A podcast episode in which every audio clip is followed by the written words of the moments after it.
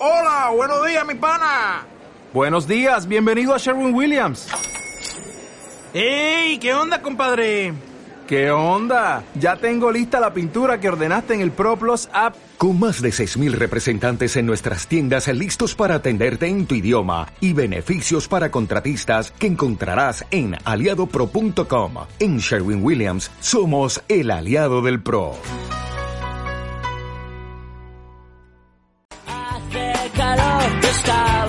El momento de viajar más seguros, los Ribe Consejos con José Lagunar y Rebequíes. Hola, eh, ¿qué tal José? Buenos días.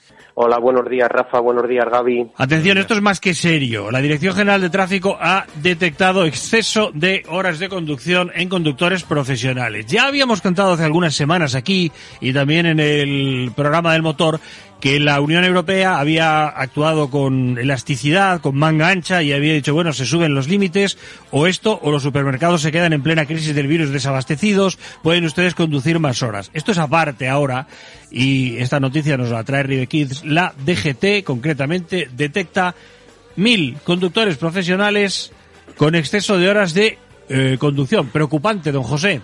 Pues sí, la verdad es que es un dato muy preocupante y que afecta a la seguridad vial mucho más de lo que nos podamos imaginar, porque como muy bien indica la Dirección General de Tráfico, un exceso en las horas de conducción redunda en fatiga y la fatiga pues puede terminar en un desenlace fatal en un accidente de tráfico y sobre todo cuando estamos hablando de vehículos de gran tonelaje como los camiones y los autobuses. En concreto han, han denunciado de entre el 12 y el 18 de octubre a 973 camioneros y 8 choferes de autobús esta cifra es, es alta, la verdad es que es alta, pero como muy bien introducías, no hace tantos meses la Comisión Europea decía que los camioneros podían conducir más horas porque era algo de interés general.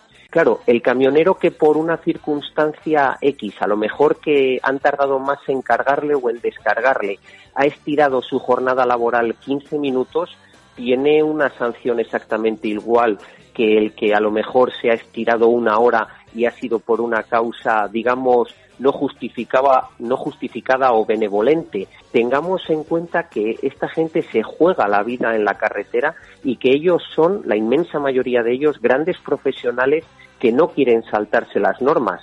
Pero ojo con la credibilidad de la norma, que es que hace tres meses todas las autoridades europeas han permitido que pudieran esos mismos camioneros conducir muchas más horas cuando por el contrario no tenían en carretera un sitio ni siquiera donde parar a orinar. Sí, a ver, José, aunque asumimos, asumimos que era una situación especial y el colectivo, toda Europa, ¿eh? no España, el colectivo Europa, digamos, tenía unas necesidades especiales, sí que es cierto que tú llevas un montón de pruebas de choque a tus espaldas y observación e investigaciones, sí que es cierto que esto es estrictamente científico. Si llevo más horas al volante, tardo más décimas en reaccionar. si pasa algo, esto es tal cual. Sí, sí, esto es tal cual, es directamente proporcional. Y también en ese estado, primer estado de alarma, cuando los camioneros conducían más horas, ha sido cuando más accidentes de tráfico en camiones se han producido en España. En la nota de prensa que manda la DGT dice, ojo, que este año han aumentado mucho los accidentes de tráfico de camioneros. Por supuesto, han aumentado precisamente cuando se les exigió conducir más horas y quiero, quiero tener este espacio para reconocer una vez más el trabajo de la inmensa mayoría de los camioneros que son absolutos profesionales a los que justo en verano el Ministerio quiso meterles un gol. Quiso meterles un gol diciéndoles que podían cargar sus camiones más y que podían tener una altura mayor en sus camiones, además de no acoger la reivindicación tradicional y recogida en la ley de que quien tiene que cargar y descargar el camión no es el camionero, que el camionero está para conducir, tiene que ser un mozo de almacén el que haga esa tarea, porque eso también es seguridad vial.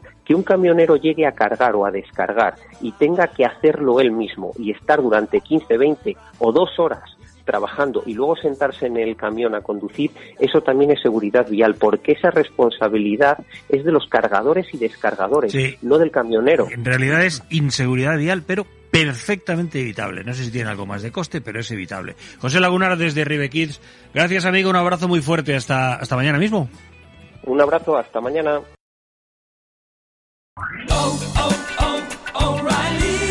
¿Necesitas ayuda? En O'Reilly Auto Parts te ayudamos. ¿Necesitas algún consejo? Te aconsejamos. Nuestros profesionales en autopartes están siempre disponibles para ayudarte a encontrar lo que necesites. Excelente servicio al cliente es solo una de las ventajas que ofrece O'Reilly Auto Parts. Los profesionales en autopartes. Oh, oh, oh, O'Reilly Auto Parts.